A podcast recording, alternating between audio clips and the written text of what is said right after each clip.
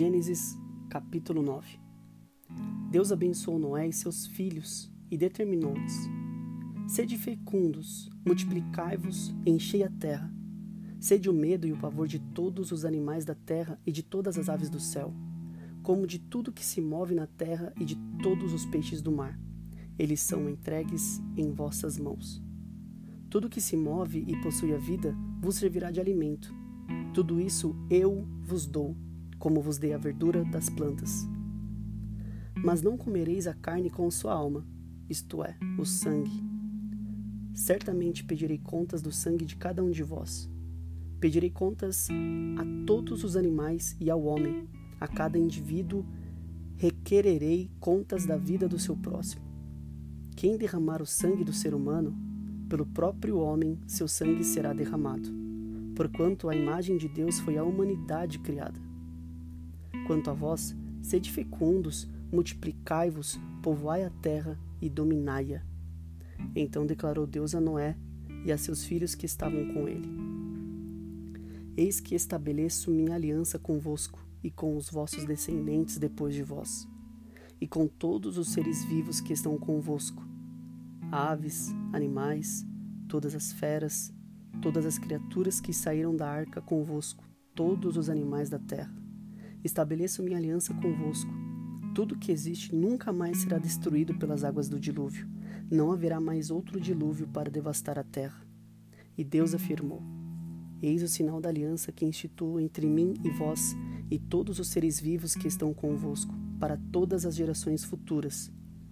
Colocarei o meu arco nas nuvens, e ele se tornará um sinal fulgurante da aliança entre mim e a terra.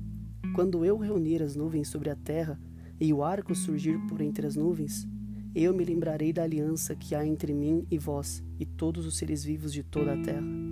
E as águas nunca mais se tornarão um dilúvio para destruir toda a forma de vida. Quando o arco estiver na nuvem, eu o verei e me lembrarei da aliança eterna que há entre Deus e os seres vivos de todas as espécies que vivem sobre a face da terra. E concluindo, asseverou Deus a Noé: este é o sinal da aliança que estabeleço entre mim e toda a forma de vida que existe sobre a face da terra. Os filhos de Noé que saíram da arca foram Sem, Cã e Jafé. Cã é o pai de Canaã.